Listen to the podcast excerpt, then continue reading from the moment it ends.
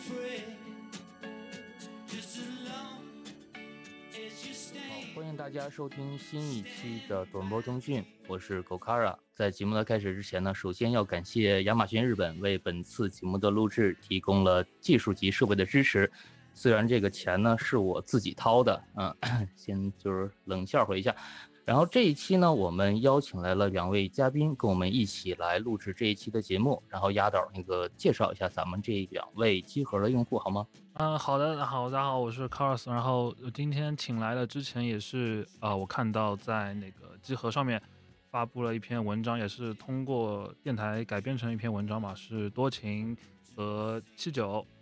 然后他们之前那篇文章是讲的是和。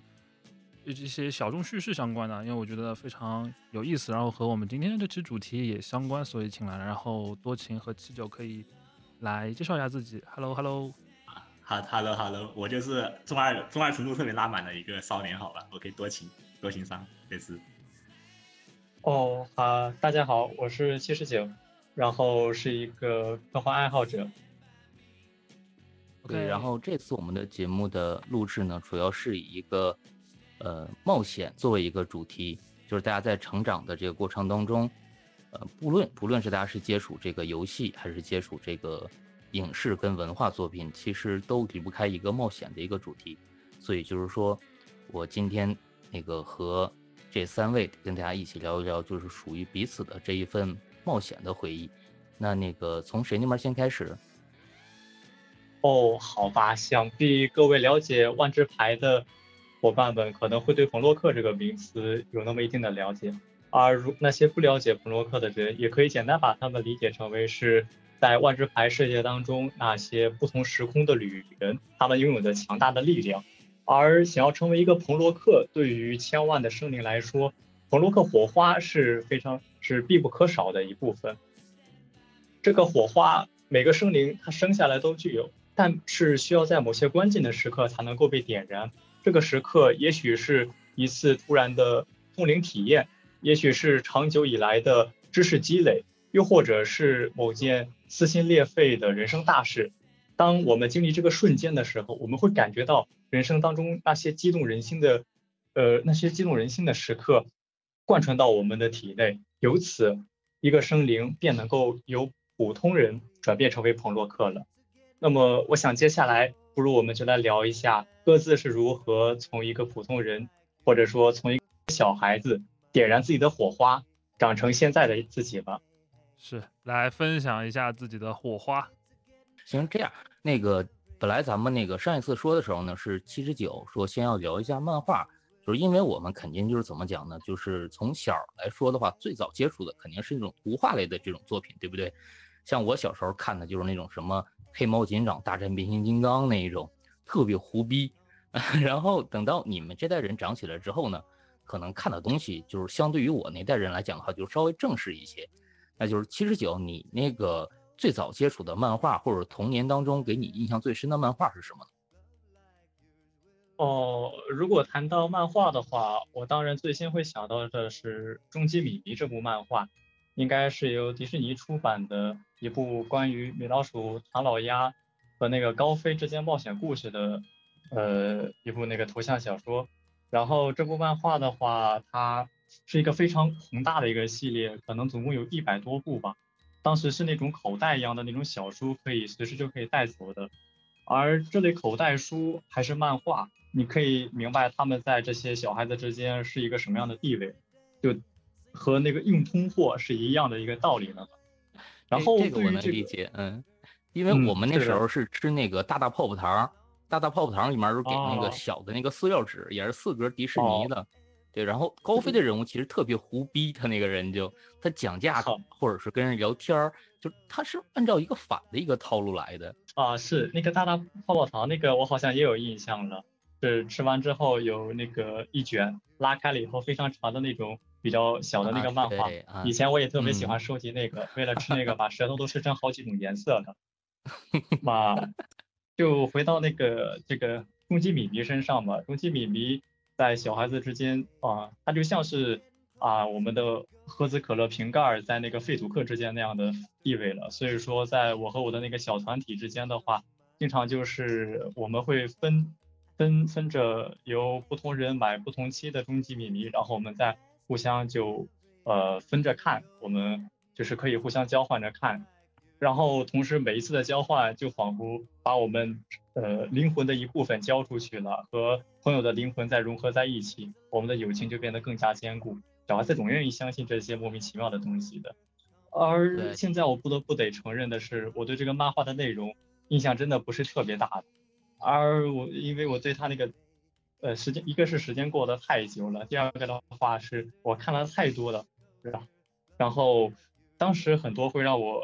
就是有笑有泪的内容，现在看来可能已经无足轻重了。呃，但我现在我都能记得的是，就那个漫画它那个咬起来的那种感觉，就你那个牙咬着那个漫画的那个口袋书的那个书籍，然后那个滋滋响的那个感觉。啊，为什么要谈这个事情呢？是因为对于终极米米，我有一件不得不讲的事，这件事情让我到现在就印象尤深。因为每当我想起它的时候，我都会去想一下我的嘴边正在咬着一本终极米米。那个感觉就像是你在吃一块木板，而这个木板的话就像是某种碎碎沙一样，把它咬碎可能会获得某种成就感，但你就是咬不碎它。啊，那么让我们再回到这个小团体身上，当时在那个家属院当中啊，我有结交到两个很要好的朋友，虽然现在名字已经忘得差不多了，但是呃，我对他们的印象是很深的。然后我们暂且称呼他们为 A 和 B 吧。就我们当时就像是那种，就是像《哈利波特》里面这个呃主角三人组，包括《火影忍者》里面的三人组，对吧？啊，对的，对的，这种很经典的组合感觉。对，很经典的三人组，很多很多故事他们都很偏向于这个三，就像是三从呃数字诞生以来就有着某种魅力一样，像是哦那个《西游记》那是四个人嘛。好吧，那我们暂且暂且不谈了。呃，三角形这个结构还是是蛮坚固的吧？应该是，我我我记得应该是，对吧？确实确实，三角形确实有着很坚固的力量，而这个力量的话，放在我们这个朋友圈当中，也确实是相当坚硬的啊。三角力量。那么我们就像啊，对，呃，我们就像是那种很经典的那个三人组，一男两个男生加上一个女生。然后我们会开展各种各样的冒险，虽然这些并没有真的发生过，毕竟这并不是故事，而是我枯燥乏味的人生吧。呃，但是不管怎么样，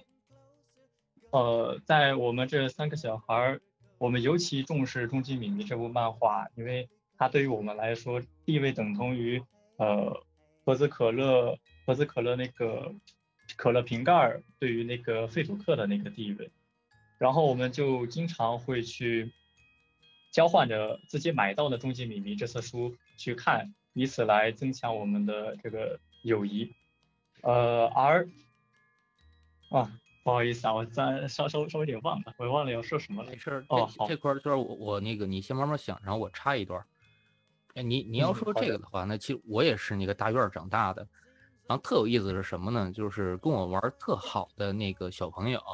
他是他们俩是表兄弟俩人儿。然后他们家呢，就是住我这个爷爷奶奶家隔壁，就我晚上睡觉的房间跟他们睡觉的房间只隔了一堵墙。然后我们晚上呢就做了一个那个纸电话，就是送那个我我是北方人嘛，就是送那个顺着那个墙的那个暖气管道，把绳伸出去，然后一面接一个那个纸杯，然后晚上睡觉的时候我们那个还能这么去聊天儿，就是特别有意思。对，那时候秘密基地的话，我觉得不管是我那个年代，还有你那个年代，其实都有。我们当时那个是真在废土上，就是我们大院外面有一个烂尾楼，就是烂尾楼呢，它是本来是想那个建成一个小的那种商店街那种感觉，都是小二层那种，然后很多就地基打好了，一层盖完了，二层还没建，就烂尾了。然后我们就把那儿当成自己的一个秘密基地，就在那儿进行这个玩耍。然后会在那儿藏一些玩具啊、漫画书啊，但是后来都丢了，不知道被谁都拿走了，可能收破烂了吧。其实有他妈想怎么样了？能嗯能接上吗？听起听起来好，听起来好危险呢。这么一想的话，好像我小时候也特别喜欢爬那种人工假山，那种假山可能有五米五米高，但是对我来说爬上去就很轻松，在上面往下看也不会害怕。现在想一想，真是令人心惊胆战的时刻。哦，谈到 一下能理解父母的心情了，对吗？是，现在确实能理解的。哦，谈到你的秘秘密基地建在烂尾楼啊？这个确实让我回想起来了。啊，我对秘密基地最直观的印象就是一大堆的落叶，非常非常多的落叶。因为我们的秘密基地，呃，实质上是在一个废垃圾场，一个没有什么没有人用的那种垃圾场里。你这比我这还废土啊！四面都是那种就那种水泥墙，然后。因为因为这个垃圾场它已经不去放那种厨余垃圾了，所以说里面会落很多的那种呃枫叶一样的东西，非常多的叶子加上非常多的那种灰。但是大家都还挺硬核的，就是 淤积 的地方，烂尾楼和垃圾场还挺还挺狠的。哎，但是你没觉得就是像你这种垃圾场那种地儿，它虫子会特别的多？哦，是的。有印象吗？嗯，对。不过不过对于小孩来讲，虫子多也就意味着玩伴多嘛。可玩的东西也就多了，像是什么那种西瓜虫啊和那种油盐，来自大自然的馈赠玩具啊 要不起名的那种那种东西。您说这个就是我们那个当地当时本身那个是没有螳螂这个这种那个昆虫的，但是就因为那烂尾楼，它很多木材是从南方买的，然后它那木材里面可能就带了很多这个螳螂卵，就是在那一年夏天，就是周围变的就到处都是螳螂，就对那种根本没有见过 螳螂的小孩儿。那螳螂简直太帅了，你不觉得吗？然后我们之间呢，就对，就展开了那种抓螳螂大赛。不知道你们小时候没有，就是那种抓抓虫子那种，像是这种现实宝可梦、现实甲虫王者、现实宝可梦、现实宝可梦。嗯，但是我跟你说，东北还有那个锹，还有那个锹形虫呢，就是有两个那个大甲的那个锹形虫，很少见，但是那个也有的。但是独角仙是捡不到的啊！锹形虫这个我我只能说，我只在那个街机游戏上面体验过，就是那个甲虫王者啊。就是实际上我我对于这种户外冒险，我我属于一个从小就比较那种在家家里待着的类型，所以只能在游戏里面。我相反，嗯，我属于孩子王。你你能想到吗？就一到暑假，我们家楼下天天早上就有小孩在那喊喊我说哥出去玩了，然后就带着一帮 孩崽子们。出去抓虫子，你知道吗？抓虫子，然后这个钓鱼，就什么事儿都干。就是前年嘛，前年我们因为抓了很多这个独角仙之类的，后来就是日本它有专门就是收这种的店，就是在乡下，然后我们把这些独角虫、那个独角仙之类的这些虫子都给卖了。卖了之后呢，给一小朋友换了台自行车。哇天哪，也挺好玩的，对。关键我们是抓到了一个什么呢？抓到了一个可能是别人那个不养的那种，就是扔掉那种叫做什么，就是一个脚特别大的那那种虫子，叫什么大力士什么那种虫子，很贵的，那个在商店卖大概一只就一万多日元。哇，那就像是那种对，就日本的虫子，那种闪光的宝可梦。好 哦，刚刚谈到那个螳螂的话，确实让我想起来了。我们家家属院那个大概住四楼，我是住三楼的，两个小伙伴分别住二楼和一楼。四楼有一个大姐姐，她就养着一只非常大的螳螂，然后她特别喜欢吓我们，说那个螳螂可以把手拿出血来。然后我小时候就一直对螳螂特别的害怕。现在想一想，感觉像是那种那种什么昆虫女王一样的角色啊，那个家伙。呃，好吧，那么我们再回到终极米迷身上。那终极米迷这个漫画的话，说实话，大人并不支持我们小孩子看，因为这种漫画书你也知道的，它总会成为蛊惑小孩子某种呃蛊惑小孩子的心魔一样的东西。对，然后它会啊，对，有这种呃课外书啊，课外书，感觉绝大多数家长都不希望小孩子看嘛，所以我们就会把成堆的终极米米藏到那个秘密基地里面，而且居然一直没有人去呃把他们给偷走，这让我也蛮意外的。呃，直到后来有一次下大雨，把这些书全部都给泡发了，我们把它拿到那个阳台上面去晒，结果后来晒又晒胀的那种书，就像那种膨胀的蛋糕一样，根本就翻不动了，我们就直接放弃了。我们就直接把洗衣机被洗了一样的感觉，对，啊，对，差不多。哎，听上去很像是那种嗯反乌托邦的类型的，就是作品，就像青春版的《华氏四五幺》那种感觉啊，就是感觉 那 青春版《华氏四五幺 》。好的。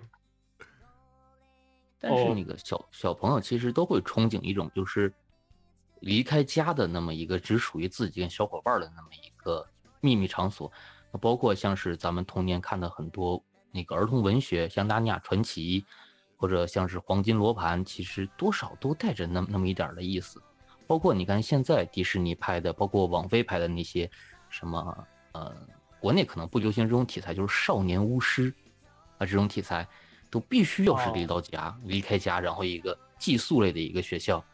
那包括像是迪士尼其他的那种，包括像是《飞哥与小福》。也必须得是什么呢？爸妈经常不在家啊，妈妈经常不是去做头发，就是参加文化节，然后老爸不知道在忙些什么。我我很喜欢飞哥与小福啊，就是刚刚聊到了嘛，就是就是就他们家的话，就是因为一一集里面主要就聚焦在青少年在活动中，就是家庭其实涉及的比较少，然后就是那种嗯脱离，就是那种脱离于家庭的管束，或者说是离开家的感觉，就是一种踏上冒险的感觉。我是这样子认为的，很自由，自由，很放肆，很自由。对，那个鸭鸭嘴兽叫什么来着？叫泰瑞。对对，那那个角色，哎，觉得那分支做的特别好。你来了，侦探皮。嗯，对的，就是那种做蛮好的。那多情老师，你你那边那个关于童年这块，你小时候看漫画吗？啊，我只能说听了三位的各自对于童年的这样一些一些阶段性的描述吧，我感觉实在是没有共鸣啊。就是为什么没有插话，实在是确实感觉一点共鸣都没。就是就你们说的经历跟我完全就区别很大。啊，没有关系，像现在现在就轮到你说了。干嘛呢？对，那您小时候干嘛呀？对，然后我就就我小时候其实是一个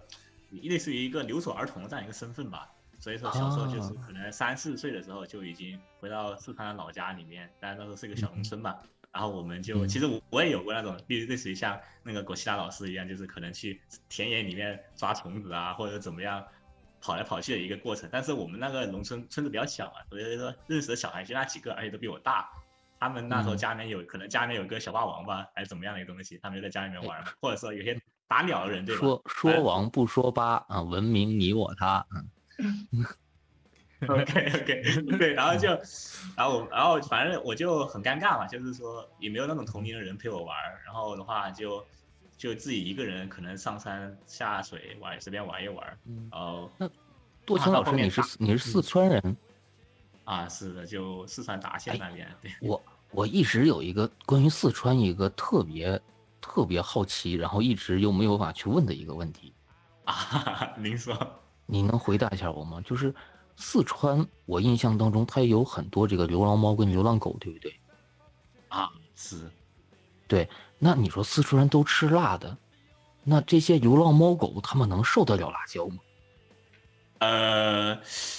我感觉这个问题就问的很刁钻，让我很难回答。首先，我觉得 第一个点啊，我想我要就是替四川人破除第一个刻板印象，四川人很喜欢吃辣。四川人不是喜欢吃辣，他喜欢吃，应该说吃麻，就喜欢吃那种吃味儿，你知道吧？就喜欢吃那种比较重口味，就那种咸味儿那种，对那种东西。它辣只是其中味儿中的其中一种。你跟湖南人比吃辣，我的我吃那我吃香菜都不敢吃，直接拉屁股，他顶不住顶不住的。对，然后然后可能刚刚只是铺垫一下我农村的经历嘛，但是我虽然说我可能算是一个留守儿童，看起来也比较哎可悲的这样一个身份啊，但是我童年跟着爷爷来过得很开心。然后我们后面可能大概过了一两岁之后，我们就去了小县城嘛。然后其实小县城的时候也没有什么漫画书，我们那时候。然后，我们那小县城，然后的话，我们唯一的为数不多的一个娱乐项目就是可能二三四个二三四个二三四号小这个小朋友，然后聚在一个那个可能就那种小院子里面吧，也不小院子，就是一个小小木小屋子里面。啊，那小屋子那个那个屋主嘛，他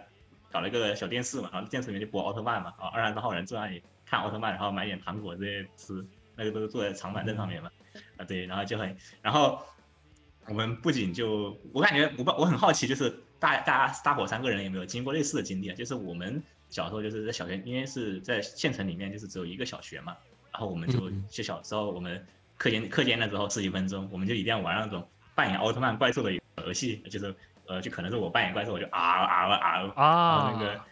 呃然后然后就就就有人当奥特曼，然后就滋。滋，然后你就哎，那那一个过程就哦，不知道为什么就特别开心。啊，说到这个，其实我有类似经历，但是不是扮演奥特曼和怪兽，我们那个时候扮演是那个超级战队。我看那版是百是那个百，就是牙吠连者什么百兽战队啊，然后就是这个动物嘛。然后然后那个时候其实是幼儿园的时候啊，然后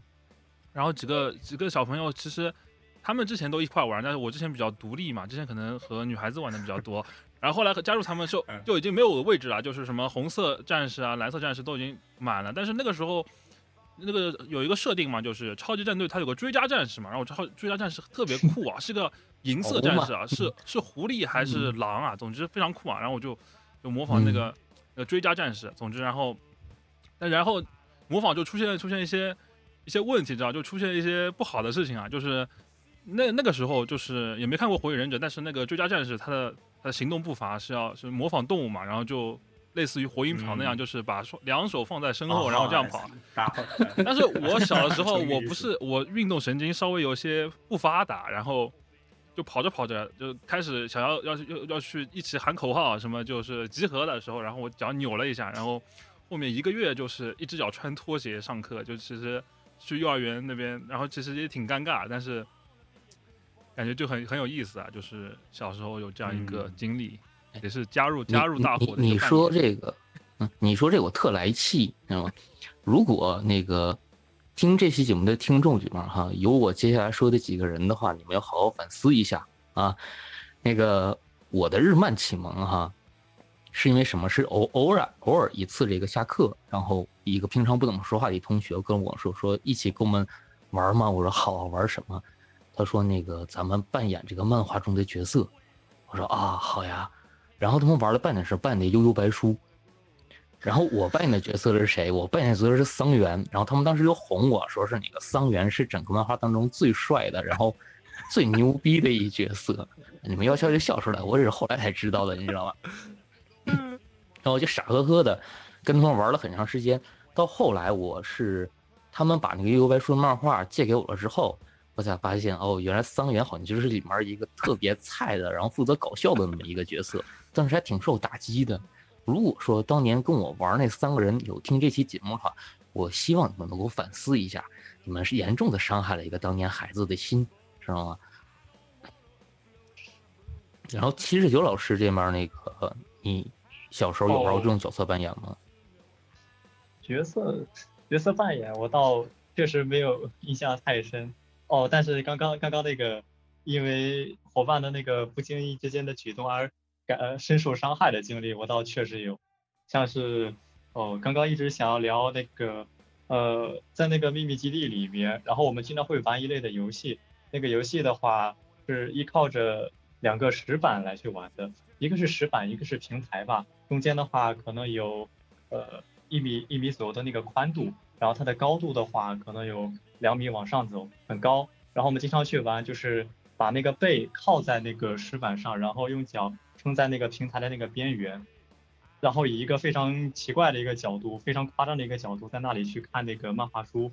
然后等另外一个人过来帮你接班，他向你伸出手，然后你才能就是起来。啊，最开始几次玩的时候还挺害怕的，但是后面也就习惯了。然后直到有一次，不知道另外两个小伙伴出了出于什么原因。然后他们没有来，当时我是在放学的时候买了一包辣条吃，然后吃完辣条了以后，我带上漫画书，就像往常一样去那里去玩这个靠石板的这个游戏。然后等到那个辣味儿我回过神来，然后我那个嘴边开始发麻的时候，我才想起了好像得有人把我给拽回去吧。然后就一直在等他们，结果他们到最后也没有来。后来发现他们好像是各自因为某些。已经记不记得不是很深的原因，然后把我抛把我扔在那儿了。最后我的解决方法是我把那个漫画书放到那个嘴边咬着，因为我挺心疼的，不希望它它落灰嘛。然后用两个手手掌撑在那个石板上面，把自己慢慢慢慢的转回来。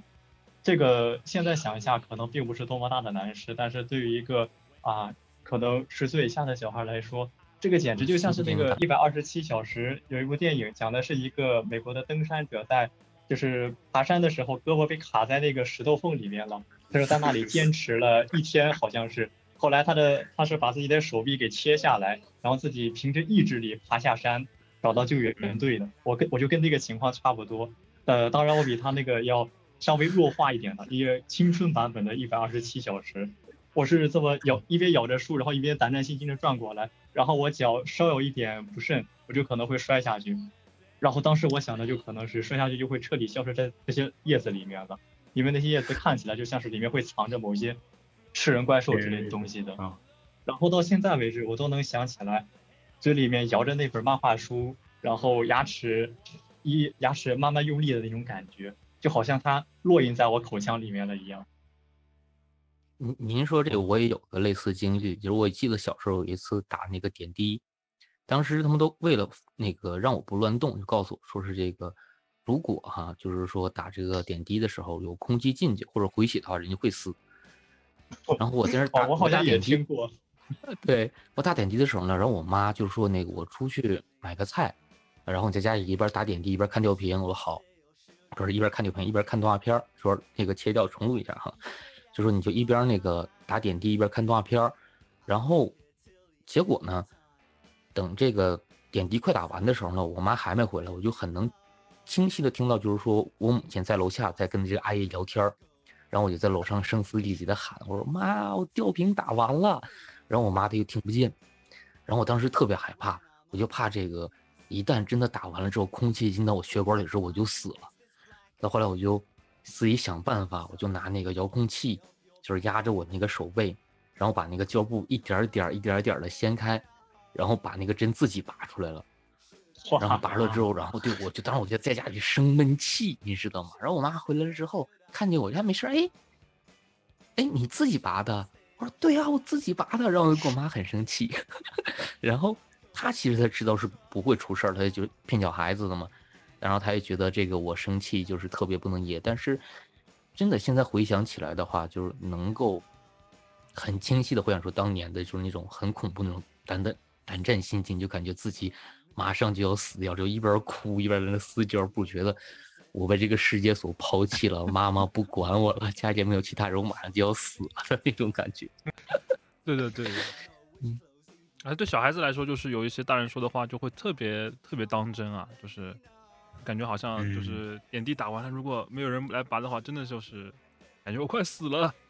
呃，其实我挺好奇各位就是怎么说呢？就大家都是在外面野过一段时间嘛，但是但比如说你可能到了小学之后啊，或者是说嗯父母搬迁到城市之后，对吧？就是就没有那个野像去外面野的空间了嘛。那么你就有很多一些必须要在很多事情就必须要在教室里面，就是说有一个坐在教室里坐在那个自习课的时候，一个需要一个发呆或者需要一个呃。小小小孩子行动的一个过程吧，我觉得挺好奇，大家有没有这样一个类似的一个过程？对，就就就是就这种就像这样，就比如说你们自习课的时候会干嘛？因为小对于小孩子来说，自习课可能是一个比较煎熬的事情嘛。对我这么觉得。我我小我小学自学自习课是跟后面小女孩牵手。可以看出来就是个，就从小就现充了。反正很大嘛，比较早熟嘛，比较早。我手工啊，嗯，你们呢？啊，好那大家好像感觉两位没有什么类似的经历啊，我可以分享一下，因为我觉得我感我还以为大家可能都有类似的经历，因为就是我小时候就就很喜欢自习课的时候，就比如说拿一张那种特别空白的纸，然后在上面画一个可能类似于怪兽这样一个东西吧，然后就再画出那种类似于一个军队啊啊飞机啊，什么坦克什么啊航空母舰什么的，就就狂轰滥炸，对那个我我想象中的怪兽狂轰滥炸，然后就一直炸炸炸，就特别喜欢看那个炮轰炮轰一个庞然大物的一个感觉，然后就然后到最后就因为你发那个爆炸，小时候不大家都不会画爆炸了，你就必须要用那个。嗯，民族笔去涂嘛，后面你就把那个那个那一圈圈的涂，直到你把那个纸给涂满为止。就我一节一节自习课都是这样打发过去的。对啊，我我你你那还是个核弹呢。好，也也也，呃。嗯，也不是核弹嘛，它是就是就就是它打完一波过后，肯定还要有第二波嘛，就是那个你消灭完第一波敌人过后，再来第二波那个军队继续互射嘛，就是一定要想要反正那个我要看到血流成河嘛，小时候就一定要一定要血流成河，就一直就你知道分不清那个到底是地址战场为止，对，就是同一空间的不同时时间的发生的事情，全面战争啊，全面战争。我们那时候是画那个迷宫，就是类有点类似于后来四三九九的那种魔塔那种。嗯，就是会有那种很厉害的同学，然后画让大家去闯关，就上自习课的时候画，然后下课大家一起去破关这样子。嗯，我的话，其实那个就是关于那个，嗯，就是军队打怪兽那画面，我其实小时候就一直看到奥特曼，我就觉得一直一直很不，就是很很不过瘾。我觉得奥特曼就那那里面就是那个军队就只能那个不就能拿几个小手枪嘣嘣几下，那个飞机甚至连导弹打不出来，就就很就很乐色，你知道吧？我当时就很幻想那种画面，就满足不了。后面。可能直到长大了，可能就可能十八岁、十七、十八岁的时候，才发现有一个导演啊做的特别厉害，把这个方面啊就叫叫做安野秀明，好吧？EVA 的那个画面，没记错的话，第一集开头就是那个一堆武器、精致武器狂轰滥炸那个使徒，就满足了我小时候的愿望嘛。可惜小时候没看到，对。小福，我知道今天要做什么了，我们来拍特摄吧。对呀，就就确实感觉确实是一种特殊的感觉。嗯，那那个七十九跟压倒你们这面呢？你们那边小时候上自习课的时候都是？我 刚想说，好像麦克风没有收到音啊。就是我小时候上自习课的时候，一般就会画那种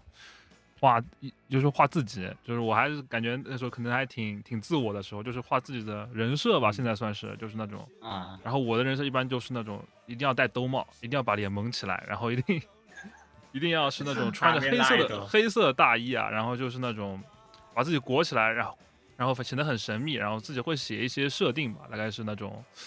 就是那种呃阴暗都市里面的那种呃就行走在阴影之中的人啊，就总总总归就不能是非常光明的，都非常要一定要是比较地下、比较黑暗风格的。哦，人形忍者神龟。对啊，这其实其实其实忍者神龟也是我小时候特别喜欢的一部作品。就是，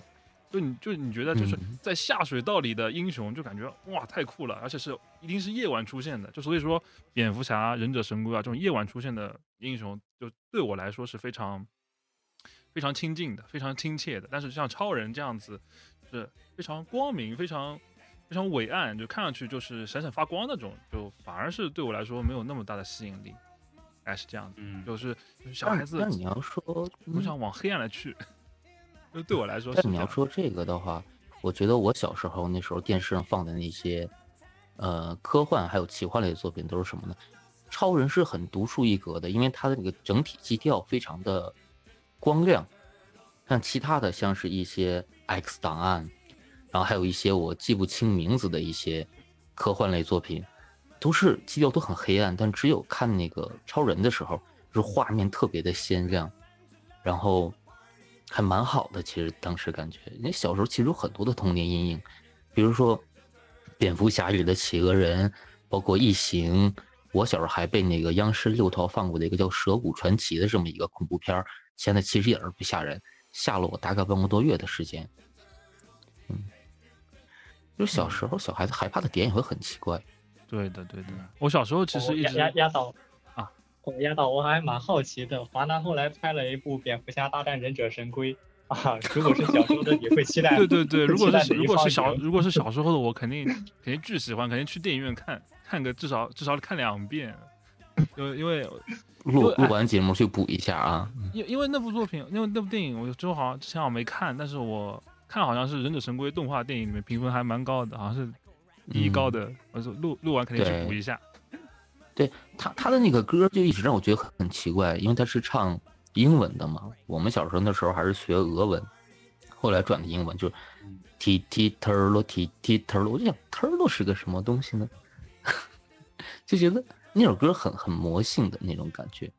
对的，嗯，也是说小时候看过那么多动画片里面，呃，主题曲给我印象最深刻的，可能真就是《忍者神龟》。对，因为仔细想想，那时候变形金刚的主题曲其实它就两句话，然后都是那种叫什么合成器那种那种波，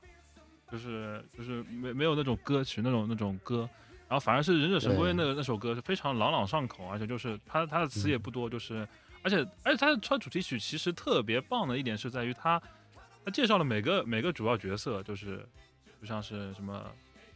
呃，就是我想起来，就是说，他说就是米开朗基罗，米开朗基罗是个对。乐天派，然后说，嗯，拉斐尔总是很生气，然后说那个东纳泰罗是一个发明家，然后说那个大呃里奥纳多是那个是个领导，然后说，然后说就是 hero in the half shell，就是那个 在在龟壳里的英雄，然后就那首歌非常朗朗上口，然后传唱度也挺高的，就是是我一直还蛮喜欢，因为这首歌其实好像从。最早那版动画是八五年吧，还是是记不太清，因为我其实没有没有完整看过最老那版动画。但是到后面零三年，哈到后面一二年，其实这个主题曲一直还是就是稍作变化，但是大体上是还是这这首歌，还是这样的。嗯，先是到后来有段时间之后就开始猛播这个国产动画片了，这种轻小动画片就变得特别少。我当时特别讨厌就是一个国产动画片，然后。压导后期剪辑的时候都记得帮我消音哈。啊，好的好的，就是 我特别讨厌这这部片子，因为一旦拍，一就是从那个阶段开始，就是所有电视台它都不放这种外国动画片了，你到哪个台都是。然后后来有一次，我就是跟那个我当时女朋友了解这件事儿，我就说我特讨厌。然后我女朋友就跟我讲说。你就没觉得我声音很耳熟吗？我说啊，怎怎么呢？她说那个主题歌是我唱的。哇，有点强势。就不是冤家无聚头的感觉。那个丫头记得帮我好好消音啊。好的好的，肯定肯定好好消音。呃，确实该消音，有点强势。有有点有点设置，有点可以被被人查到他真实身份了，这下。嗯，对。然后七日九老师呢？七日九老师，我觉得他童年应该是看漫画可能会多一些。嗯，是是是的，就经常就就是看漫画吧，因为电视接触的不太不太多。然后动画的话，呃，并并没有怎么看过。然后漫画我印象很很深的就是那种蹲在那个大马路上等着那个公交车上学的公交车，然后捧着。捧着一本漫画书在那里看，尤其是冬天的时候，手被冻得通红，你还需要看一会儿，然后给自己手哈口气，然后你才能够把僵的手指伸出来再去翻一页。哇，真的是有那种文学少年的形象。文学少年不该看漫画书了。哎，漫画也是种文化呀。对，我记得我小时候那会儿看漫画，最早接触到的漫画其实应该是《幽白书》。再往后就是看国漫会多一点，像是黄玉郎的那种《天子传》，呃，然后后来就是可能跟我同样年龄的人可能会对一个漫画社比较有影响，叫金鸿漫画，他们出了一本这个漫画杂志叫《漫画原子弹》，然后还有一些像是《精武门》呐、《少年正宗》啊这种系列漫画，其实拍的蛮好看的。那那个在七十七十九，你小时候那时候应该就已经没有港漫了吧？哦，这个倒确实，当时接触到的大部分是国漫、美漫和呃部分日漫吧。港漫的话，真真的确实很少。港港漫的话，我有一个非非常有印象的，是一个动画作品，是黄玉郎的《神兵小将》还是《神兵玄奇》？就是一个神神兵玄奇吧，对对对，就是好像叫《神兵玄奇》改的一个动画，叫《神兵小将》，就是一个类似于一个武器加宝可梦一样的那样的设定，因为我记不太清楚了。因为那个我感觉印象还蛮深的，就感觉还蛮还蛮酷的，就是一个武器，又是武器，又是伙伴，又是宝可梦，就是一个是非常酷酷的感觉。就是每个人都有这种专属武器。我没记，我记得那那个动画那个主角应该是有三段还是四段变身吧，好像每一段都是不同颜色的一个变身，当时感觉还挺帅的。对。那那个七十九老师，你没没关系。那个那七十九老师，你在童年的时候，你比较倾向于看哪个类型的漫画？像是少女漫呐，或者是冒险呐，或者是那种少年漫画热血的那种？你当时比较喜欢看哪一种？哇，这么一回想起来的话，我好像是来者不拒，只要是漫画书就都会去看的。然后，哪怕是那种，呃，我印象里好像是那个。儿童文学是这本杂志吧？儿童文学它，呃，有时候会去放那么很简单的，一两页漫画，那些漫画我也会去看。哦，然后好像还当时看过一个叫《幽默大师》的一部，我觉得比较成偏成偏向那个成人或者青少年一样的那个漫画吧，里面有好像有好多荤段子，然后当时也在看，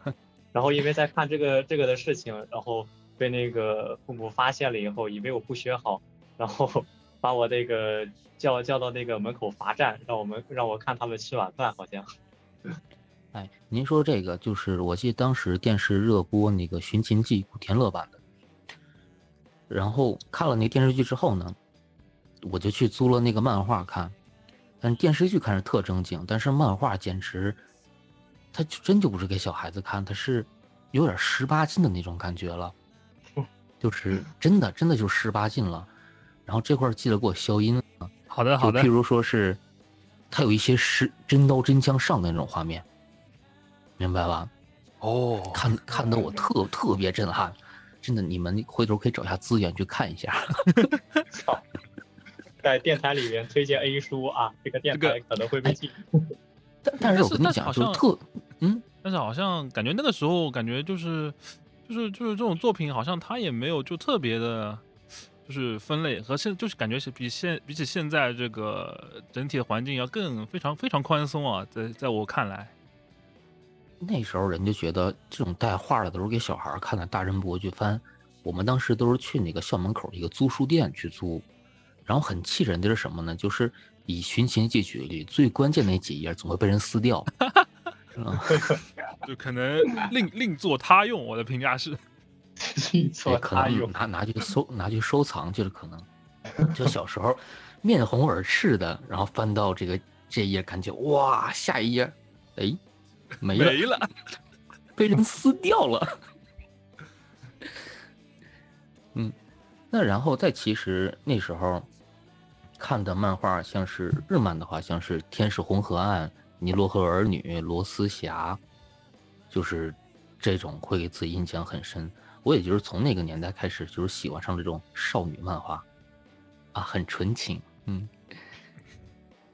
没有没有想到 g o k a r a 还有这么少女的一面？你们每个人都有少女的一面，当然，不过你们年龄没到啊。呃，不过不过说起来，其实小时候我反而接触日本漫画会少很多，有可能和大家年纪差了一点，因为而且可能当时接触渠道可能没有多少。我很多日漫还是后来长大，后来在网网上看的，反而小时候接触很多是美漫，因为正好那个时候，现在已经非常拉胯的漫威，那个时候还冉冉升起啊，然后那个时候就觉得超级英雄特别酷，然后那个时候正好国内也引进了挺多美漫，你看就是像是小时候就看了什么守望者、V 字仇杀队，然后。就比较狠的，然后就是一些漫威那种大事件也买了很多本。就现在的话，我家里的书柜还有就是底下有一大层，就全是那种后浪和世界图书公司出版的那些引进的美漫。虽然现在的话，因为各种各样的原因，美漫基本上每年能引进的量非常少了，反而是现在正版引进的日漫变得非变变变多了，也是一个。呃，怎么说？就是既是既是大家的这个兴趣变了，也是一个社会环境有一些变化。对，哦，守望者真的特别帅，他那个曼哈顿博士吧，哇，特特别帅啊！我反而是他能分出好好多，他得他能分出好多个分身。对吧？一面去跟女朋友，然后一面去做研究啊，特别牛逼。啊，我我反而是那个时候就非常喜欢罗夏那个角色，就和我之前说的，就要把脸蒙起来，然然后要穿一个大衣。等等等，这次我回去之后，我送你个罗夏的面具，一模一样的，喘气会变色的，那么酷啊！对，我我给你拿一个，嗯。就是对，就是戴上之后不太好喘气儿。对的对的，呼气的时候就可能得就是冬天可能呼出白气，然后就是那个时候后来后来才才懂，就是罗夏这个角色其实也挺那个，也挺也就是有那他那个马丁斯科塞斯那个出租车司机的，就感觉这个角色很酷啊，就是在一个灰色就是一个道德比较模糊的世界里面，就是永不妥协。那这样你说这个的时候，把声线压低一点儿，比较符合罗夏的那个设定。啊，永不妥协，永不妥协。啊，嗯，呃，我可能要强势一点发言吧，因为我确实对各位，对对各位三位的这样一个漫画这样一个童年吧，应该说是的共鸣没有一点共鸣啊，因为我确实直到现在对于漫画这一块的这一个领域。也没有什么特别大的共鸣，就就是听大家好像就是一大一代人的青春的回回忆，有一些共鸣吧。但是我确实是没有相关的共鸣。就怎么比如说呢？就我买的第一部漫画嘛，也不是第一部漫画，就是呃《火影忍者》啊。当然，这个《火影忍者》的漫画是动画版的漫画，不知道大各位三位有没有对这个动画版的漫画有没有那种理解？动画版的漫哦，我有一个不知道是不是类似的一个东西，就是。我之前看过一个变形金刚，就是一本国内的漫画杂志，因为我漫漫画杂志其实比较少，就是变形金刚它有一集，然后还拆分成了上中下，然后他就一直的上就是把那个动画就就关键对对对关键帧截图，然后然后然后一排就是。而且还是变成那种很小的连环画，很很很很微妙。对对对，就所以说我对漫画的这样一个启蒙是来自于可以说是那个动画版的那个海贼王和动画版的火影吧。然后 就是为什么要看？嗯，就是那种就是那种截图是吧？啊，对对对，就哎我真的无语。然后我就哦，就为什么就然后当时同学校里面的人也没有说什么有谁看漫画吧，就大家都是。看动画，然后他们都在聊那个海贼王，都在聊死神，都在聊火影。我就如果你不去看的话，就觉得你自己很落伍，很没有话题嘛。那就没有办法，就只能去看了嘛。然后呢，看完后，其实当时的感觉也没有那种大，就是大家后来大家都说什么那个海贼王那个，比如说路飞那个，就是那个斯大法岛那一篇，都说特别的煽情，对吧？我就其实我到现在回忆我我看海贼王的这段时光，没有任何感觉，包括火影啊，还有死神，就是。看完过后就没有那种特别那种印象特别深刻的一些画面或者印象或者人物，就比如说还有就是说死神吧，我记得死神也有个很关键的剧情，就是说在静静一亭在静思亭大战的那一段吧，就是说那个啊银桑对吧被刺的那个男人，然后就就是为了乱局啊那一段我就说我就后面后面有人开始讨论这一段说啊多么煽情多么的那个感动了之后，我就在想我操啊原来银河那个乱局是有关系的嘛，我就哎呀就就就你就就就那种。其实这很怪的一种感觉吧，但是呢，虽然说就这些剧情方面完全不能理解，但是我还是像小孩子继承了我。我不知道这个时候就是看那个，嗯，看民工漫算不算是从童年变成青春期的过程？但在这个过渡的阶段的时候，我还会，比如说就是课下的时候，跟那个同学的同学小朋友，就是我扮演路飞啊，嘎多林给哒哒哒哒哒哒啊。但是其实现在来说的话，就是我拉我拉我拉，对吧？但当时我觉得，刚刚当时我就只知道嘎多林给就是橡皮机关枪，对。啊，会有说这个帮开呀，也是刚天气了，就只把那些帅的东西给记住了，就只记住了招式和帅气的口号。对，嗯，小时候看动漫，更多的乐趣是你看完之后可以去跟你的同学去分享这个剧情，然后展开一些幻想。我觉得这个是最有趣的一个地方，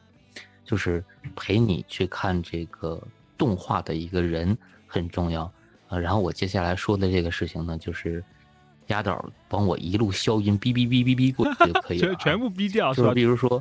嗯，我看《海贼王》的时候呢，就是我为什么喜欢《海贼王》，就是因为我刚开始接触《海贼王》动画片的时候呢，我在这面去看这个动画片，我身边躺着的就是一个，呃，我们学校的一个很漂亮的一个学姐啊，所以就是，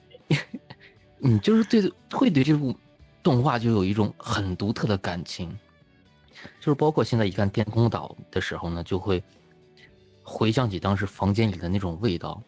知道吗？就是压倒记得帮我好好消音哈，嗯，我我不太知道该怎么消，主要主要就是让这个听众有一种就是哎我操你们在讲什么的那这种感觉啊，好我就很牛逼，但是你们在讲什么东西？对，就就是哔哔哔哔哔哔。然后三十分钟后，就就感觉像是什么，就像是南方公园的哪集，就是消音版，就是一一句话全部都消音。对，嗯，就是让让让他们自己想去，一一定要消。那七十九老师，就是你觉得你那会儿，哎，呃，那个七十九老师先等一下。那那个多情老师，那你那个童年那会儿，那你主要还是打游戏吗？也也没游戏啊，就跟那个就跟就就如果说就是说两岁之前，也不两岁之前，其实就。嗯，就就就真真正接触游戏的时候，可能就是，呃，我想怎么说，怎么描述呢？就嗯，我接触游戏都是最多靠三九九吧，就当时第一次接触电脑，对吧？就只只能玩三九九，然后然后什么所谓的主机游戏啊，所谓的那些什么，呃，这种比较。就自就只网吧那些流行的游戏，我就只玩过什么红警啊。就是怎么说呢？就是其实我本质上我的血缘血脉啊，或者基因啊，跟那个机核那个基因其实是完全匹配不上的。我其实是因为机核后面推二次元才过来。没有关系，没有关系。其实我也是，其实我也是因为二次元才知道机核的，没事。对，啊，包包包括就是，其实我觉得就是机核就很大一部分的一个文化产品的内容，我都完全不了解。我可能甚至可以说是机核是我对主机游戏的一个启蒙啊。对，通往通往主机世界的敲门砖。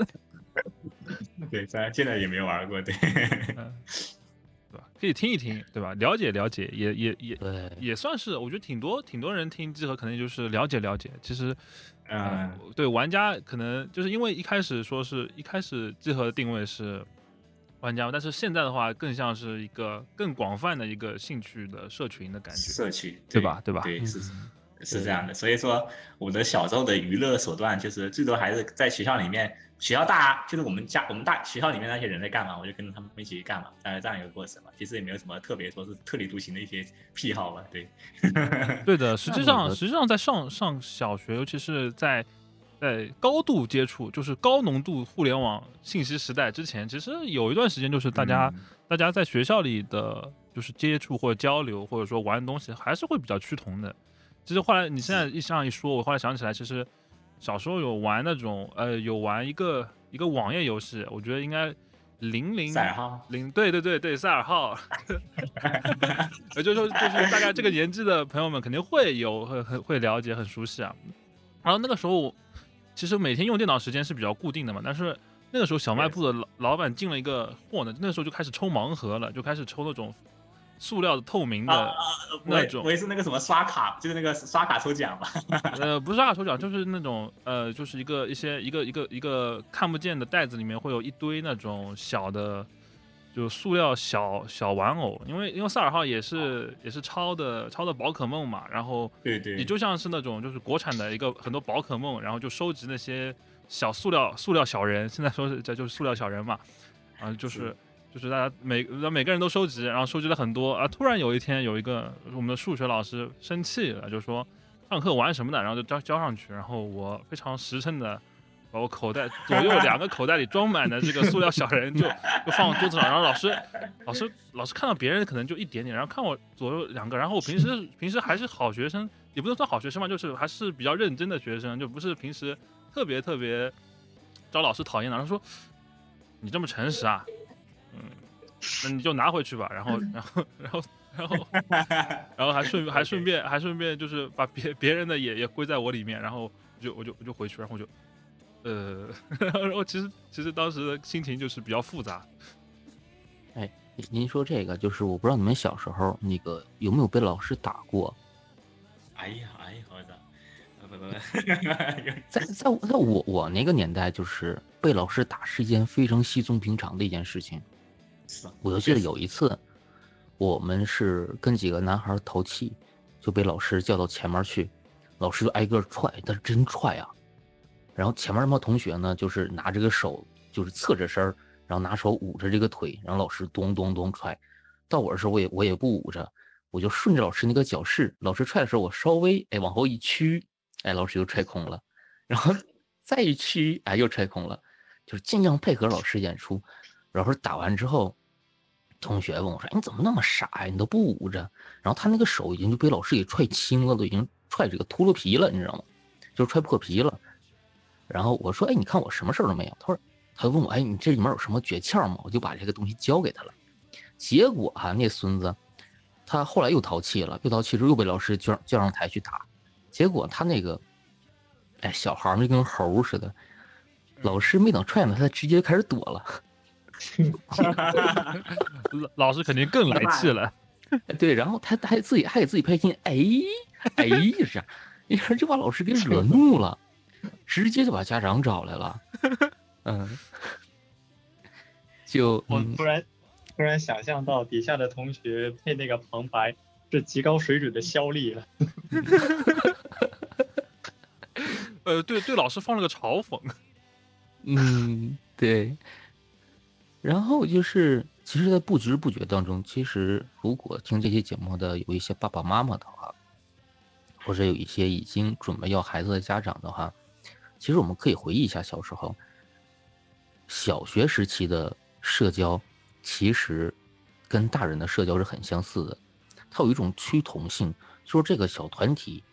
流行什么的话呢，这帮孩子就一定。就是要追赶这个潮流跟这个流行，不然就很容易被这个小团体给孤立出去，就变成这个班上的这么一个没人跟玩的孩子。但其实等到五年级左右，就是马上要升初中的这一会儿呢，就是我不知道大家是怎么样，我就是开始当时开始进入了一个自我反思的一个时期，就开始逐渐的远离了之前的那些同学，然后一个人去思考一些东西。那我主要思考的还是，这个世界上有 UFO 吗？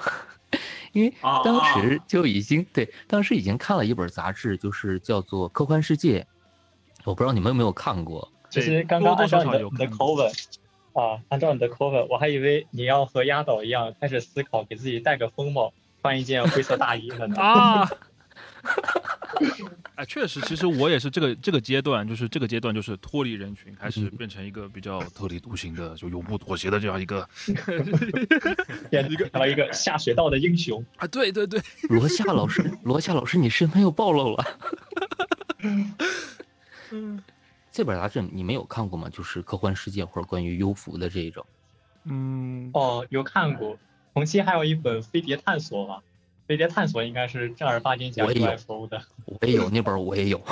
我我其实我简单说一下，就是我那个时候就是飞碟探索，好像我那个时候已经停了，还是没停。就是总之报刊上面，我那边的报刊上面是没见过飞碟探索，但是科幻世界倒是有，就是那也不是每期都买，就是只有偶尔像是出去，哎，我从那个时候就开始上补习班，就是上那种英语的那种辅导班，之后的路上经过，哎呀，今天家里给我点钱。然后我就少少吃点东西，然后买一本科幻世界的译文版。我好像没怎么买过黑暗世呃不黑暗世界科科幻世界本身，好像是买他们译文版那个刊，因为我觉得译文版的里面作品都比较有意思。可能小时候那个时候就觉得译文版比较有意思。啊，其实我我其实没有那种类似于订刊这样一个。的经历吧，就是对于我来说，科幻世界在我的生活的具体资源就在那个图书馆里面，我就只能在图书馆里面偶尔会看几眼。然后我主要是就就是也是对 UFO 或者怎么样有感兴趣吧，但也不是说特立独行吧，就是我也不知道为什么，就是有一种。奇特的魅力吧，什么十大未解之谜啊，对吧？然后什么百慕大呀，哎呀，就绷不住了。最我记得印象最深刻的是什么？埃及那个金字塔那个，呃，什么呃木木乃伊那个坟旁边挖出一个什么未来世界电池？怎么说什么南美洲有一个核反应堆废呃那个废墟？就这些东西当时挺吸引我的。当时就就是就就只要是看到什么未大未解之谜的这样一个书的这样什么未解之谜啊，确实对对，就是那种书我都一定会抽出来看。对，然后就我突然想起来。嗯，对，就是那个时候还有一个系列叫什么大禹什么金什么奇什么系列，大家有印象吗？有一个和 CCTV 合作的，有一个什么，我记得什么脑子里长了一颗珍珠，然后什么一些比较怪的东西，就属于走进科学的老祖宗节目呗。对的，对的，对的，就就是好像是和走进科学那个风格有点类似的。然后其实那个时候我开始读科幻世界，也是一方面就是想和同龄人就。就有有所区别嘛，因为一开始我其实看看读者和什么，呃，意林之类的，读者他们就就先翻开先看什么幽默与讽刺，然后剩下内容随便看看。后来觉得，后来看到班上 别的同学在看啊，就觉得就不酷了，然后就得找点酷的，就比如就黑暗科科幻世界，就觉得比比读者酷一点。哎，这个就是说，看同样一本杂志，大家关注的点都不一样。那个多情他关注的是这个未解之谜，我特别喜欢关注的就是什么呢？就是幽浮寻找天选之子的那一种。第三类接触。对对，就是当自己就是特别就是希望会有那种第三类的接触，就是可能说自己会不会是背负着什么样。伟大的使命来到这个世界上，就是特殊的天选之子那种，然后等待着这个优父来接我的那种很中二的想法。那七十二老师这种文学少年，在你接触这个，呃，这类就是像是幽浮啊，或者是这类作品的时候，你是抱着一个什么样心情去看的？啊，是七十九了，呃，七十九。然后，刚刚刚刚压倒说的那那个节目是不是叫做大侦探呢？嗯，好像好像不太像，我觉得好像是什么大禹奇妙，不是奇妙历冒险，大禹惊奇探秘之类的，应该可能不是一个。哦哦，好的好的，啊，那那个说实话，我好像接触到的很多那个优酷文化，好像都和恐怖元素相搭边的，尤其是呃，一般来说这种低碳文学还甚至还会涉及到那种镜中人，还有就是那个。绝对不可以做的实验和那个世界十大禁区什么的，让我都特别的那个担惊受怕。科幻世界的话，我则主要是看一些呃看一些故事，当时对这类就是探索，然后以及科幻类的故事就很感兴趣了。而至于就是它的一些其他的一些附加价值的话，我现在则没有太多印象了吧。哦，还有一个印象就是科幻世界的那个封面很大胆。呃，在我那个时候看来很大胆，印象里好像有几期封面好像是裸女什么的，在那个班里传阅的时候会造成不好的影响。那那其实那个嗯，大家就是开始脱离这个幼儿期的时候，不能叫做幼儿期，脱离童年的那段时间，其实内心现在去想象，其实内心会觉得很孤独的那段时间，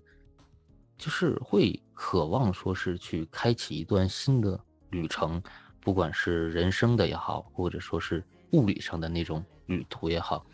那在这段时间的话，呃，在这个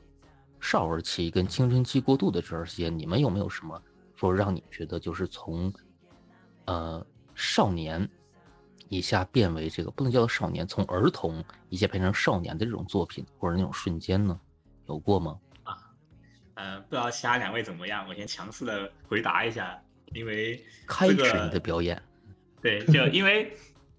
因为就是所谓的这样一个少年，就是是那个儿童脱离到少年期的，就是青春期的这样一个过程，最大一个表现就是说，你看的那个作品跟以前完全不一样了嘛。就我觉得印象比较深刻，还是当时我那个年代，就是因为大家都有印象，就是网文特别流行吧，然后我就看了一些呃那种，就是我当时也是在生嘛，就是因为大因为那个班级的一个原因，大家都看。民工漫对吧？啊，我也看了民工漫，然后就正好就就是那个手机上面那些那个什么，嗯，手机看书的一些软件对吧？比如当时的那浏览器，比如说那个 UC 浏览器，你点进去，那个那个首页推荐就会给你推荐一些乱七八糟的那个小说，然后就是从我就从那个里面就是展开一个看书的一个习惯吧。最开始的时候，它里面的书其实很多很杂，当时看了很多可能国内的一些科幻作品。嗯，比如说那个，甚至在那个手机上面看那个阿西莫夫的那个《帝银河银河帝国》，你就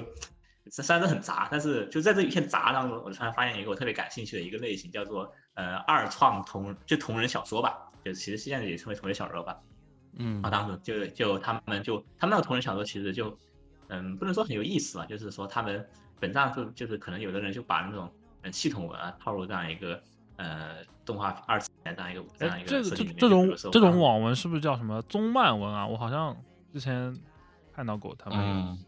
是吗？大概是哪一年呢？大概是哪一年的话，我觉得想想初一、初初一、初二的时候吧。初一、初二的时候，嗯，现在大大大三，对对，大四，一二三。可能有八年前的吧，我感觉有可能是就智能手机刚兴起的那一段，那那段时光。二零一四年左右的时候呗。对对对，那应该那就一四一五年左右的时候，当时就刚好每智能刚好每家每户都有智能手机，那个三四 G 刚有还是三 G 刚有的时候，对。然后然后他然后就 然后就有有些那个作品，就我比较我印象比较深的，就有些作品，就比如说他有这样一个，他有一个系统，然后这个系统抓了几百号人，就是给这个怎么抓的方式，就是给每一个人发一个 iPhone 4S 还是 iPhone 五，然后有了 iPhone 五的这些人就莫名其妙就被传送到一个啊，就是一个动画片的一个片场里面，比如说呃《最后王冠》啊，当时特别流行嘛，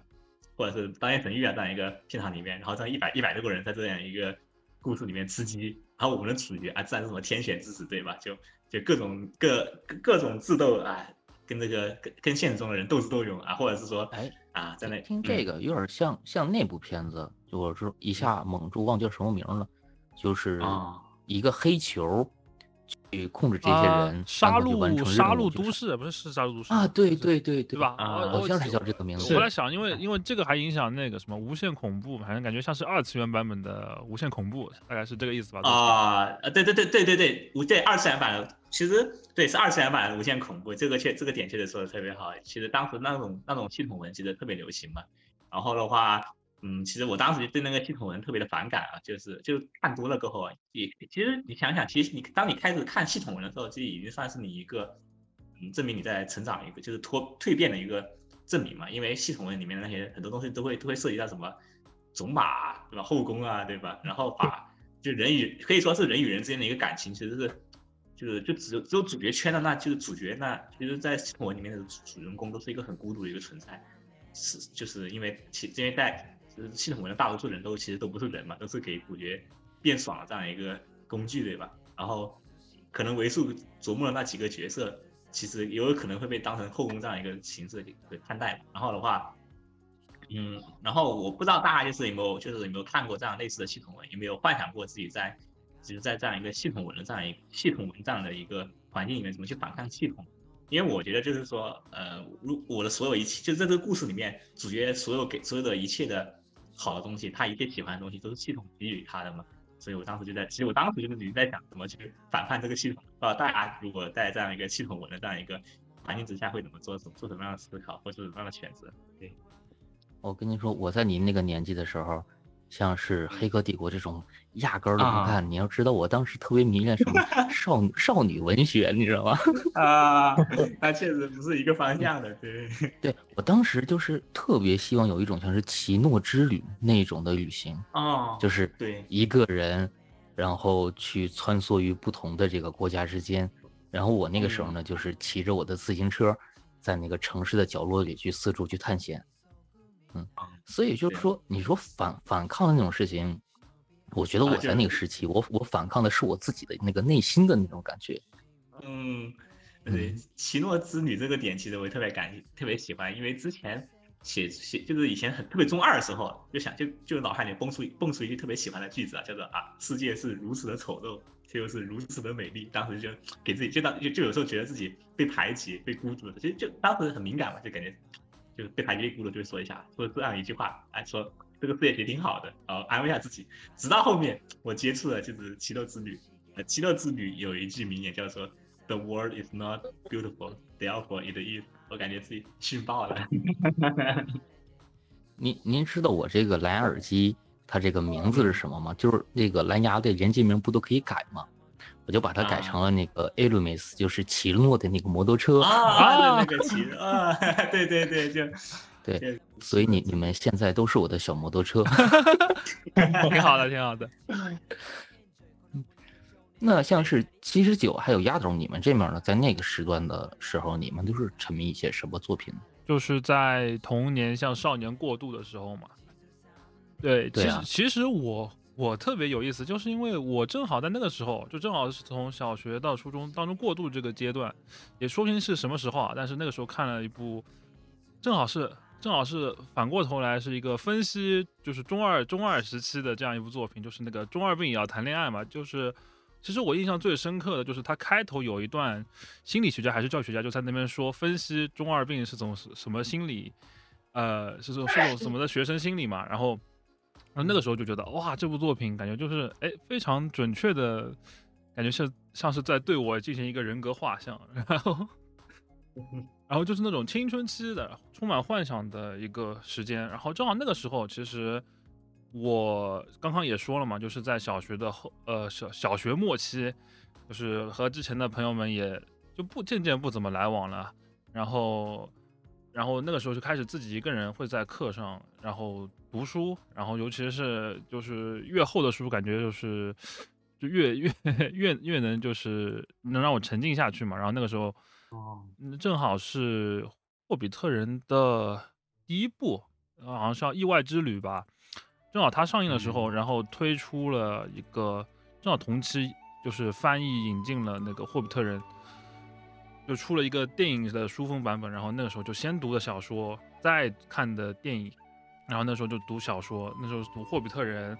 然后再大一点的时候呢，就去读了《指环王》，然后就觉得当中那个冒险的氛围特别棒啊，就是就是一个你平时在就是一个怎么说呢？就霍比特人他故事是一个一开始你是个老老实实就是本分的一个乡绅，在家里待着，然后突然突然有人就突然有一个。这个法力非常强大，就说这甘道夫他他带着一一堆矮人上你家来，然后就敲门说，要不要当一个飞贼？要不要跟我们去冒险？你觉得这种呃非常意外，这种这种日常当中突然的突然的非日常，就特别的激动人心，甚至甚至说对吧？就是然后就开始一段旅行，开始了冒险，这当中有分分合合，当中也会有经历一些什么蜘蛛啊、呃食人魔一样的这种呃我们说试炼，或者说这样的一些呃 quest 怎么说，就是试炼，然后嗯，然后最终去去完成一个自己冒险，然后这霍比特人给我的感觉就是它很完整，它很它很美好，它是是一个非常真诚的给孩子们的一个读物，然后就是最后最后比尔博巴金斯他回到了自己的故乡，就是那种经过一次冒险，他又去而复返的这样一个心态啊，就是在我小学的时候就给我留下了非常非常深的印象，就是因为我因为我是童年或者说少年时期就很多喜欢的书会读很很多遍嘛，然后之前就是在小学之前的话，读最多的是啊福尔摩斯，因为那个时候也福尔摩斯也是一个在我认识超级英雄之前的超好昏暗啊，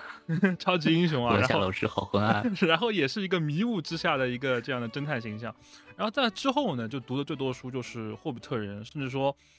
在我心里啊，我可能会得得罪一些《指环王》的粉丝，就是在我心里，其实《霍比特人》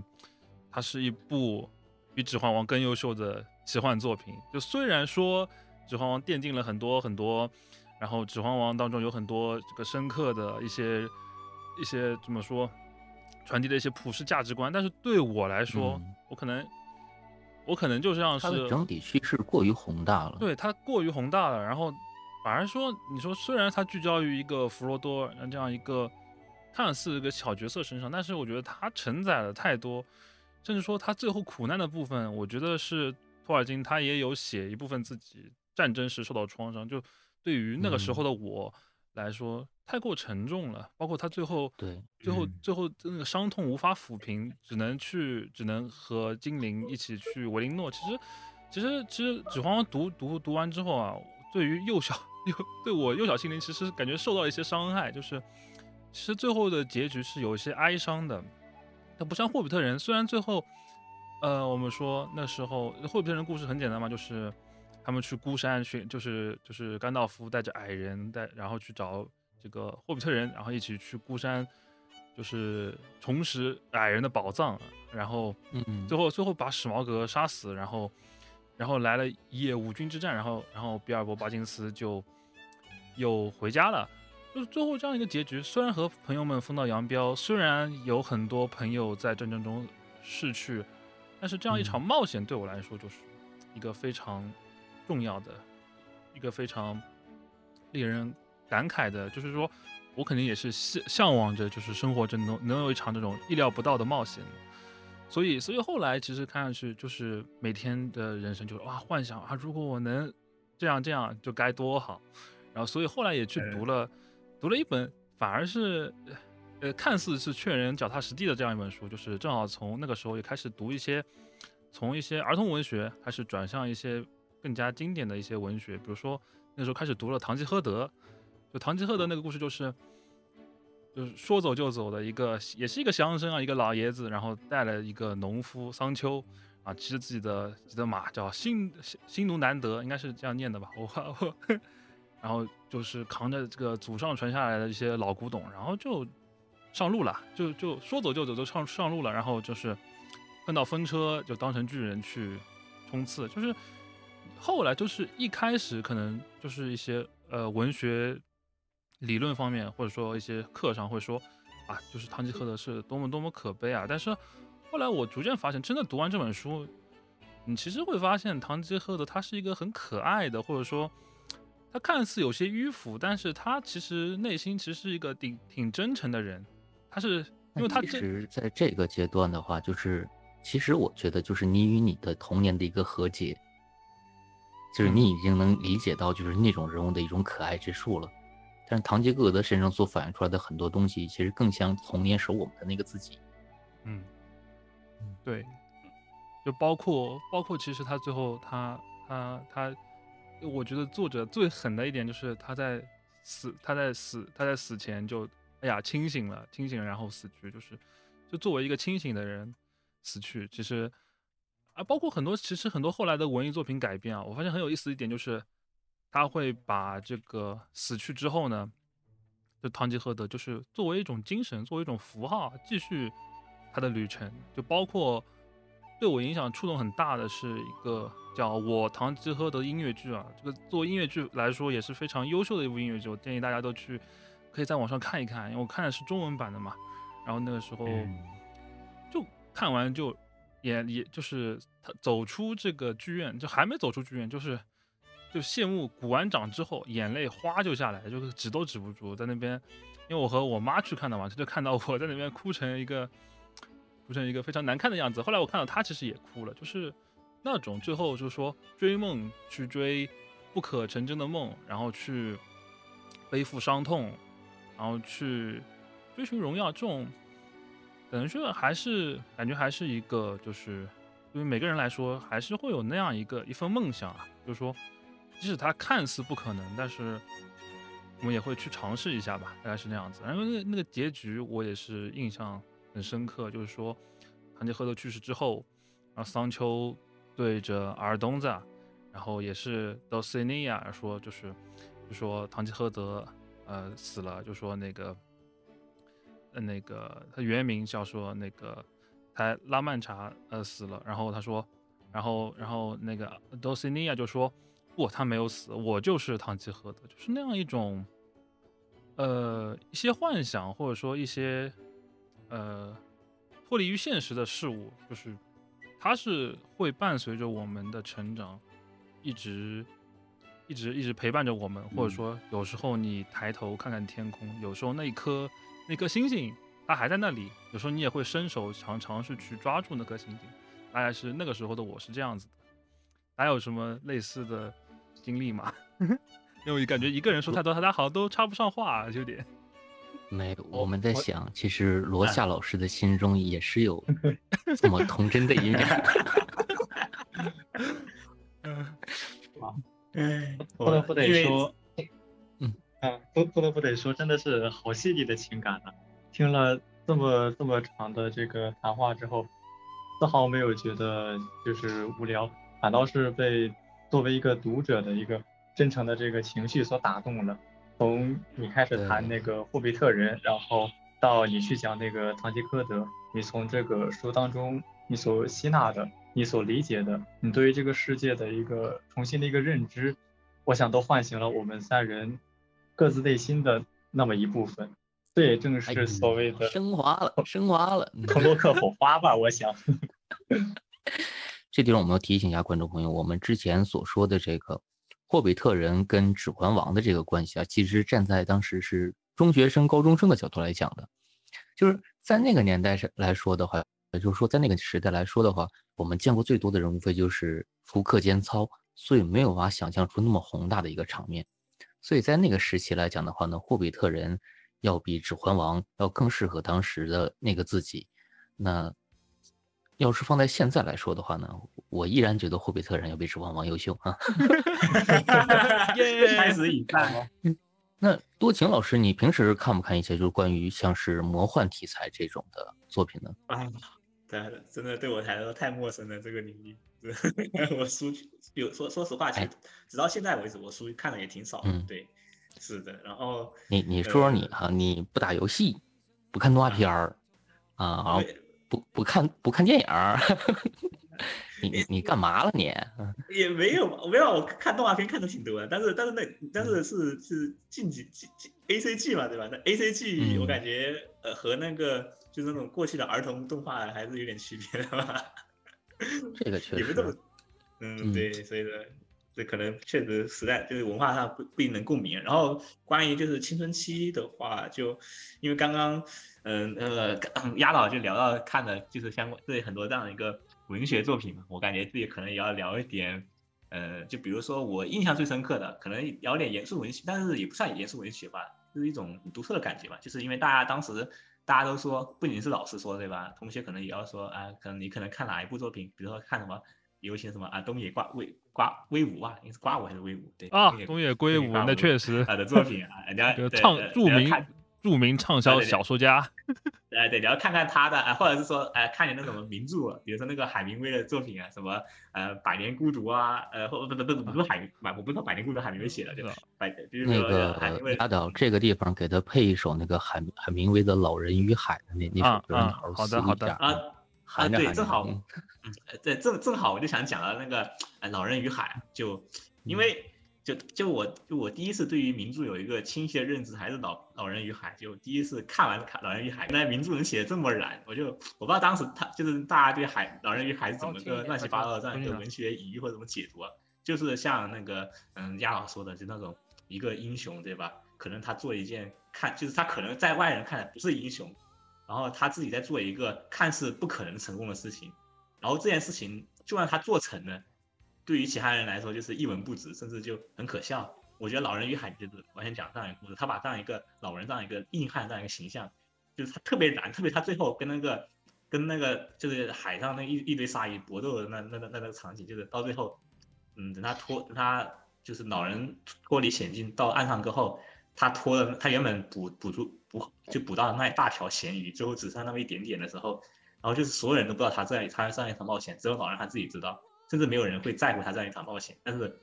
那就这一段特别打动我。就我我说之前，尤其是之前那个，就是这样，正正是因为有这样一个对比之后，我反而还是觉得那个之前那一份让我觉得特别燃。我觉得就是可能是现在目前的二次元的这样一个动画片，可能很少有有这样的演出吧。可能班级社有这样一个演出吧，其他的作品确实没有看到有老人与海这样一个。世界叔叔。没，你现在叔叔就不知道，我没看下去啊，因为确实。太打动我，就《老人与海》那个老人确实太太他妈燃了，不是我的我的非常非常硬汉。其实说到这个，就是和海有关的 这种文学作品，我对我印象最深刻的是两个，一个是《老人与海》，另外一个是《白鲸记》吧。那个那个是其实感觉白鲸记对那个更狠一点，那个就是就是一个船长，就是那个那个是船长还是谁，就是为了捕捉到的，反正就是就是就是不不择不择不择一切手段，就是。就不惜一切，就是就是要那种那种复仇，那种非常深刻的。我因为我看的是漫画，一开始先看的漫画，然后就觉得那是一个非常非常黑暗的一个海上，然后就是一个一个人他的执念能到这个程度，就是说，就是就是要和你同归于尽的那种狠啊，就是非常狠啊，就感觉就那个时候的，就是就是《老人与海》里面的圣地亚哥和《白鲸记》里面的船长，我忘记叫什，突然忘记什么名字，就是。就雅哈雅哈雅哈，对，就在我心里就变成就是巨硬的硬汉，超硬的硬汉。嗯 嗯，好，好像这么一想的话，好像这种硬汉形象还挺常见的。我没记错的话，我看之前看那个法尔纳那个《海底两万里》那个呃鹦鹉螺船长也挺也算是这样一个硬汉硬汉形象吧？就对的对的，就就这种就就这种这种形象就非常的。怎么说？非常让人打动人，就非常会让人觉得哇，真厉害！就这种非常仰慕的一种心情，对吧？就仰慕的一种心情。就是说，如果说堂吉诃德或者说比尔博士想要成为的人，就是这种硬汉，我感觉自己可能成为不了，但是会觉得非常酷，非常的仰慕的 这这类形象。嗯 嗯，其实我我离这种海难最近的一次就是大概是二零一几年，就是智利。大地震那一次，呃，当时是那个地震过了好几天之后，我们当时我当时也在东南亚那边生活，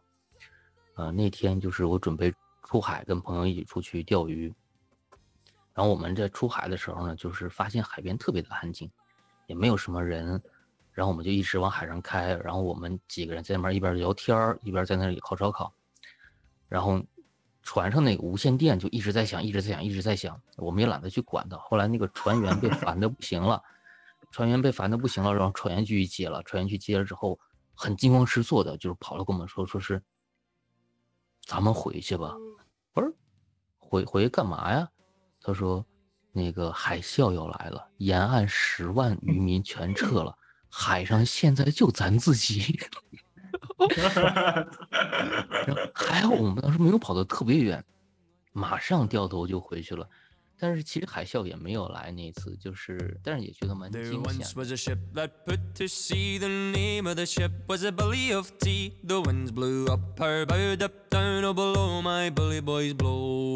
Soon may the wellerman come to bring us sugar and tea and rum. One day when the tonguing is done, we'll take our leave and go. She'd not been two weeks from shore when down on her a right whale bore. The captain called all hands and swore he'd take that whale in tow. Soon may the wellerman come to bring us sugar and tea and rum. One day when the tonguing is done, we'll take our leave and go. Da da da da da da da da.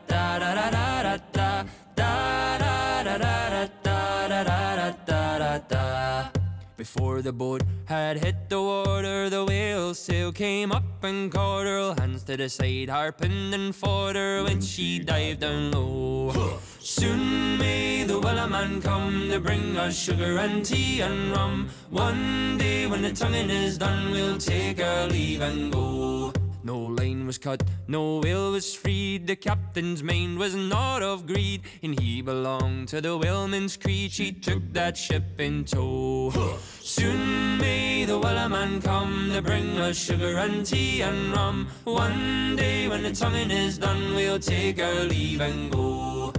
Da da da da da da da da da da da da